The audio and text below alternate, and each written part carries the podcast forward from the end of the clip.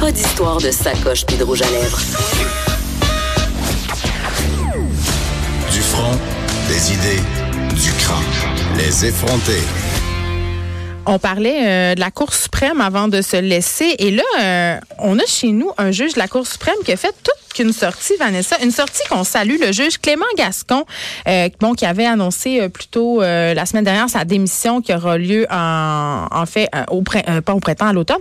Et il a disparu. Oui. Il a disparu, ce juge-là, et il a envoyé un communiqué de presse. Et là, je veux souligner que que le juge Gascon n'était pas obligé hein, de s'expliquer sur sa disparition. Il n'était pas obligé non plus euh, de s'exprimer via communiqué, euh, mais il a tenu à expliquer en fait qu'il souffre de dépression et de troubles de l'anxiété majeure et ce depuis plusieurs années. Depuis une vingtaine d'années en fait, Geneviève. Et ce qui, moi j'ai trouvé ça extraordinaire qu'un juge de la plus haute euh, du plus haut tribunal du pays s'exprime sur la maladie mentale. parce que notre idée d'un juge, c'est que c'est inébranlable, que c'est, mon Dieu, quasiment un surhomme. Et il disait évidemment que euh, tout ça, évidemment, se passe dans ce contexte d'annonce-là de son changement de carrière. Et il a quand même précisé, par contre, que ça, ça n'affectait pas son jugement et qu'elle est capable de maintenir ses fonctions jusqu'à l'automne. Moi aussi. Je le crois. Il a été pendant plus de 20 ans euh, atteint de, de, de, dépression, de crise d'anxiété et sa disparition qui a vraiment entraîné un branle-bas de combat parce que c'est pas tous les jours qu'un juge de la Cour suprême disparaît sans laisser aussi, hein? de traces, effectivement, sans prévenir ses proches, sans prévenir son milieu professionnel. Donc, vous avez sûrement vu cette annonce passer, là, la GRC là, qui était à sa recherche, ben, en fait. Et il a été retrouvé sans fournir comme tu le disais, il est revenu là-dessus. Et quel message fort ça envoie, Geneviève? Quel symbole pareil. Est-ce que c'est pas la preuve qu'on a fait un pas en avant? Ah, mon Dieu. Moi, je trouve que oui. Ça, ça vaut toutes les campagnes de Belle pour la cause pour moi. Moi aussi, j'ai trouvé ça parce qu'on a un juge, on a un homme.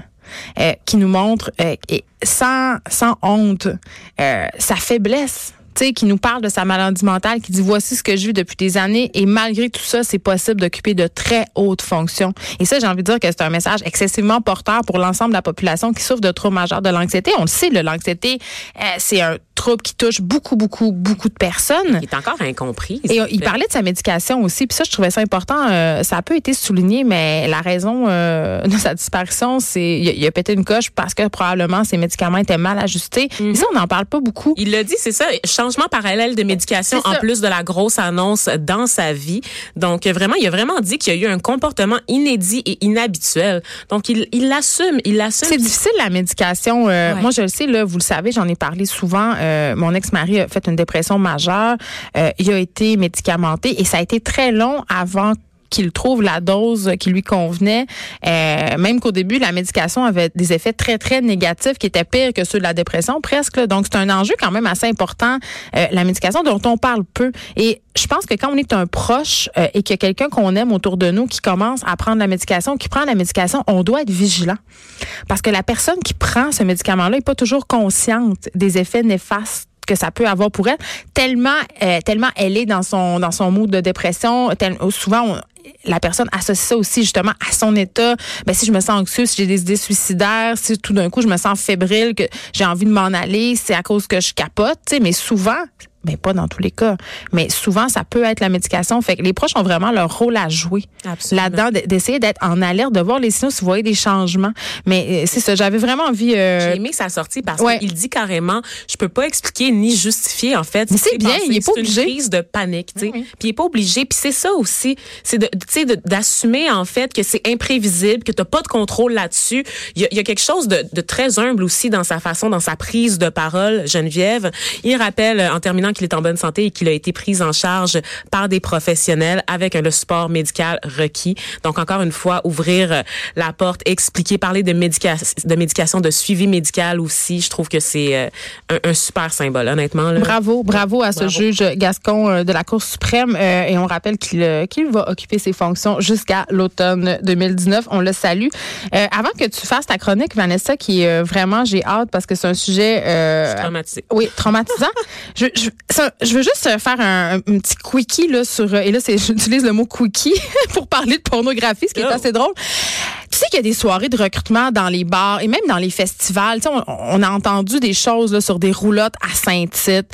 Euh, puis moi, je pensais que ça avait plus lieu, ces affaires-là, parce qu'évidemment, ça fait le tour des médias. Les gens ont questionné ces techniques de recrutement assez douteuses. Et Mais non, ça, ça se peut encore, ça se passe encore et ça va se passer euh, au Boston Bar à Sherbrooke. OK? c'est euh, ben écoute, c'est une soirée de recrutement qui va être orga ben, qui est organisée en fait par euh, AD4X, qui est une boîte de production de films pour adultes, en cas des films porno, des films cochons. Et là, ce qu'on fait, euh, Vanessa, c'est qu'on installe une roulotte derrière le bar et on demande à des actrices potentielles ou des acteurs potentiels d'aller euh, auditionner pour faire partie des productions pour adultes. Et là, Dégoûté. moi, est-ce que je suis dégoûtée par l'industrie de la pornographie? La réponse, c'est non. Ah ouais, moi c'est oui. non, mais moi, la porno, ça existe, ça va toujours exister. Mais On parlait souvent de porno féministe et de, sexualité. et de consentement. Attends, attends, mais là, il faut attendre, faire la différence entre la sexualité. Est-ce que ça, ça me dégoûte la sexualité de voir d'autres personnes avoir une sexualité? Non. L'industrie pornographique, Moi, oui, ça- elle me dégoûte. Non, moi, ça me dégoûte pas parce que des gens qui sont dans l'industrie pornographique, qui font très bien les choses et qui ont à cœur euh, le bien-être de leurs acteurs, de leurs actrices. ah, les féministes, les réalisatrices féministes? Il y en a quand même. ben, en tout cas, moi, j'aime mieux consommer cette porno-là que, que me branler devant des filles d'Europe de l'Est dont on a saisi le passeport pour leur faire tourner des puff dans des hôtels poches. Mais euh, voilà, euh, je pense que eux, c'est ça qu'ils veulent faire. Ils ont mis une roulotte en arrière et là, il y a des filles vaguement saoules vaguement saoules qui vont faire hey moi j'ai envie d'essayer ça la pornographie et qui vont aller faire des choses devant une caméra euh, dans l'espoir de retenir un rôle et est-ce qu'elles sont vraiment consentantes ces filles là et ces gars là aussi? La réponse c'est non c'est non tu peux pas faire des auditions dans un contexte de bar, dans un contexte où il y a de l'alcool. Ça marche juste pas. Et c'est vraiment, vraiment, vraiment glauque. Hmm. Tu parles, tu parles des acteurs potentiels, mais moi j'ai le goût de te parler des actrices porno qui sont Mais- sollicitées dans le cadre parce que l'idée c'est de tourner une scène avec des actrices Ouais. qui sont sur place dans la roulotte. Euh, le CALAC en agression en Estrie, donc CALAC on sait c'est un organisme, une association qui vient en aide aux victimes d'agressions sexuelles et qui fait le suivi tout- sur toutes ces questions-là, qui se questionne aussi sur le consentement des actrices porno, Geneviève, parce que oui elles disent que c'est leur choix. Ben, c'est vraiment un choix? Il y a personne qui se lève un matin et qui se dit, Hey, mon rêve de ma vie, là, c'est de devenir euh, actrice porno. Là. Le choix, c'est plus princesse, vétérinaire, astronaute, médecin. là, Ben oui, puis on se rappelle de cette fille il y a quelques années qui voulait se taper euh, 23 gars pour ses 23 ans, n'est-ce pas? Euh, Ma mémoire avait essayé de l'oublier. Ah, mais ouais, ouais. est-ce que tu te rappelles, euh, je pense que tu es peut-être trop jeune, mais il y a une actrice porno vraiment populaire qui s'appelle Tangerine Dream, Oui, qui est venue au Saint-Sulpice pour se faire euh, ramoner par 100 gars dans la même soirée.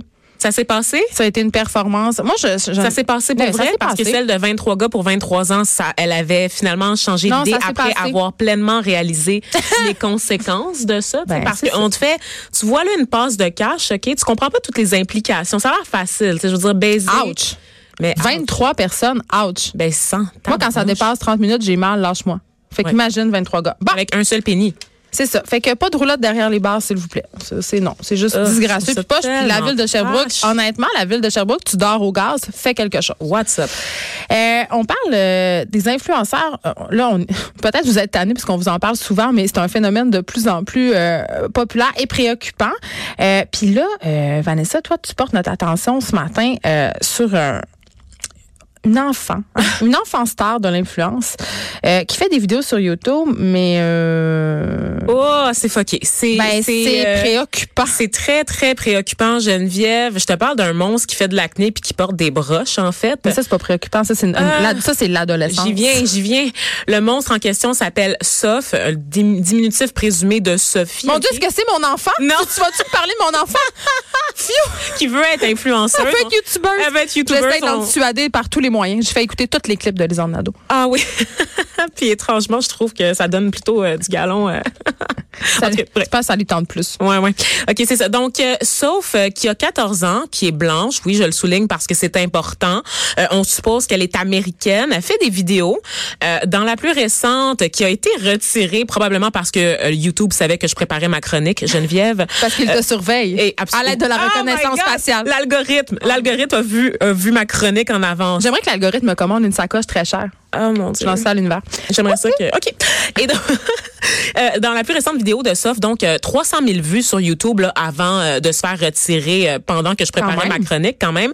Elle porte un tchador, Geneviève. Est-ce que c'est la fille de Richard Martineau? Non, non, ah. non. Le, le tchador était noir, il était pas bleu ciel comme celui de Richard. Et Richard, il avait choisi quand même une burqa qui allait Oui, c'était une burqa, c'était pas un tchador parce qu'il y avait même le grillage On le sur les yeux. On le C'est une égérie de style. Oui, oui, oui, très, très, très edgy. Hein. Gros statement. Est-ce que tu penses qu'il aurait pu être invité au Met Gala?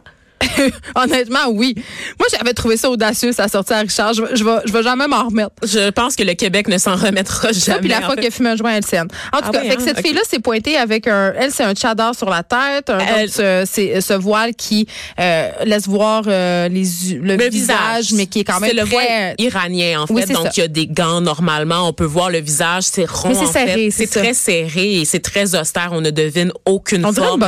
C'est comme une pièce de vêtement, en fait. C'est comme un gros mais on oublie souvent que les sœurs au Québec sont voilées, hein, puis que, euh, voilà pas si longtemps, il fallait porter des voiles pour aller à l'église. C'est juste de, juste dire ça. Absolument. J'avais envie de dire ça. Puis ça fait pas si longtemps que ça, non, hein? Geneviève. C'est drôle. On parle de révolution on des barbares qui viennent ici au Québec, puis c'est des sauvages, puis sont pognés au Moyen-Âge, mais il y a comme 50 ans ici au Québec, on était aussi au Moyen-Âge. C'est drôle. C'est tout ce que ma mère me racontait l'autre fois? Elle me racontait que quand elle allait à l'église le matin, puis ma mère, elle est pas vieille, là, à 60 ans, là. Euh, si elle avait pas son petit chapeau, la sœur, il mettait un Kleenex à la tête.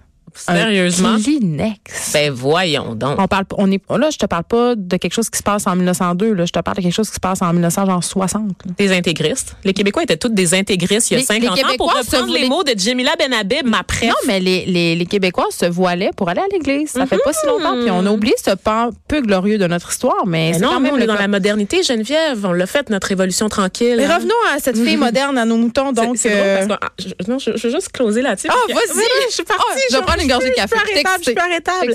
Parce qu'avec un projet de loi, Geneviève, nous, on a décidé qu'on allait régler le cas de civilisation millénaire. Hein. Je parle de la, culture arabo-musulmane, celle qui nous a donné les chiffres arabes. Mais nous, on a la vraie vérité. T'as-tu vu ça passer sur les réseaux sociaux? J'ai vu ça passer, mais je... La montée de lait des Québécois Au début, je comprenais pas. je comprenais pas? Non, mais je, je me disais, ben oui, mais c'est évident.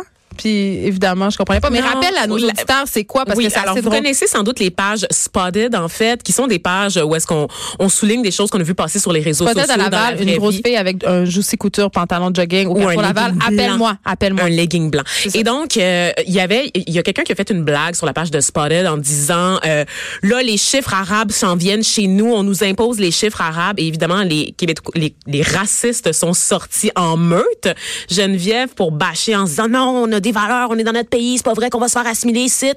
Je veux juste vous rappeler que 1, 2, 3, 4, 5, 6, 7, 8, ce sont des chiffres arabes. Mais là, ce sont les Arabes qui euh, nous ont donné les chiffres. On veut faire notre montée de lait. Ce sont les Bruns qui nous ont donné l'écriture. mais moi, je veux que tu nous parles de la fille parce que t'auras pas le temps de la finir ta chronique si tu t'emportes trop. Il te reste trois minutes. Il me reste trois minutes? OK, bon, voilà, OK. Je vais, je, vais juste passer Jamila Benhabib du portrait parce que sinon, j'arriverai pas à bout de mon trois minutes. J'en ai long à dire. Et donc, cette jeune fille de 14 ans qui porte le tchador, Geneviève, elle déblatère elle aussi sur l'islam. Tu comprends? Tout est dans. Elle a 14 ans. Elle a 14 ans. OK. Puis elle livre un message vraiment haineux là, sur l'islam, sur le féminisme aussi. Donc elle a vraiment plein de misogynie internalisée. Elle parle de la déchéance de la société américaine qui est corrompue par les mœurs libérales.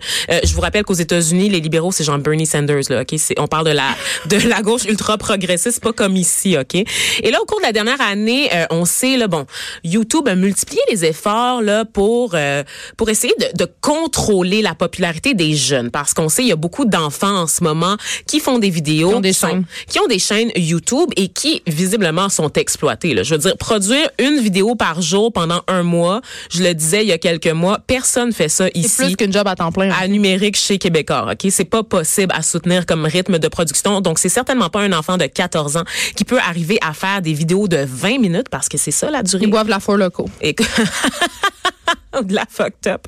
Ah, tu sais que j'ai des amis qui en ont encore chez eux sur des tablettes. Ils gardent ça comme du, bon vin. Ils le font vieillir. Ils font vieillir la forme Mais là, est-ce qu'on l'a retiré? Parce que moi, je me demande comment cette petite fille-là peut sévir. Comment ben, ça peut marcher, ces affaires? On a vraiment un, à faire un espèce de processus d'endoctrinement sous nos yeux. Geneviève, cette fille-là est encouragée par le mouvement de la droite américaine qui popularise ses vidéos, qui vont lui donner des, plateformes supplémentaires. Une des mesures que YouTube a faites pour éviter l'exploitation des enfants, l'exploitation sexuelle notamment, là, parce qu'on sait qu'il y a des vidéos comme ça d'enfants, ça sont des vieux pédos.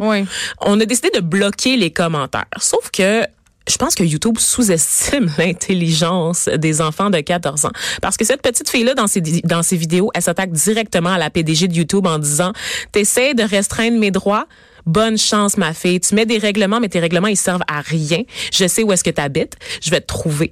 Puis tu m'empêcheras pas de faire des vidéos. Donc vraiment, elle décide... Voyons, donc ben méchante. Ah ouais, elle est vraiment méchante puis elle est vulgaire. Puis elle défie l'autorité de YouTube parce qu'elle dit que toutes les failles de YouTube, son incapacité à cette entreprise-là de mettre des règlements pour assurer en fait le contenu sur en, sur, en ligne, c'est ça qui lui a permis d'être célèbre. Donc elle, elle, a compris toute la game des algorithmes, sauf euh, Geneviève, puis c'est assez fucké.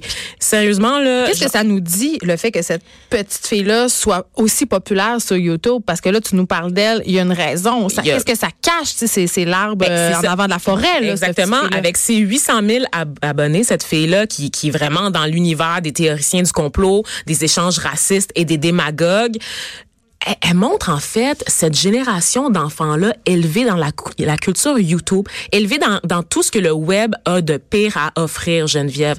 Donc, on avait ce problème-là d'enfants exploités, mais on n'a pas compris que certains enfants pourraient aussi exploiter les, fa les failles de l'Internet, exploiter la game. Donc, parmi ceux, et honnêtement, là, sauf, là, j'ai écouté quelques vidéos, elle parle de crypto-califat. Je vais, je vais vous donner un extrait euh, dans, dans, son, euh, dans son témoignage là, avec le Tchador. elle mise beaucoup sur l'ironie, n'est-ce pas? Cette forme d'humour qui attire particulièrement euh, la droite américaine. Elle dit, je suis devenue un fidèle disciple du prophète Mahomet. Autant dire que je m'amuse fucking bien, ce sont ses mots. Bien sûr, mon mari de 40 ans me viole de temps en temps et je dois vénérer un cube noir pour plaire indirectement à un dieu cananéen. Mais au moins, j'ai la chance de péter la gueule à des gays et la police ne peut rien faire parce que la Californie est un crypto-califat. Ben, ça, c'est ce qu'elle dit à 14 ans, Geneviève. Ben, Donc, je pense qu'elle est en train de se radicaliser. Je dis ça de mais je pense que ses parents y enlever. Euh, mais ses euh, parents ne comprennent pas. Ben, on ne les voit pas. Moi, c'est ça que j'ai envie de dire. C'est ça que c'est ça que ça soulève le cas de cette petite euh, fille là, sauf qui est très très populaire, 800 000 abonnés sur YouTube. Et là, ils ont enlevé son vidéo, mais elle a eu, malheureusement, malheureusement, ses paroles ont trouvé écho. On s'arrête ici. Après la pause, on a Valérie Chevalier qui vient nous parler de son nouveau livre qui sort aujourd'hui.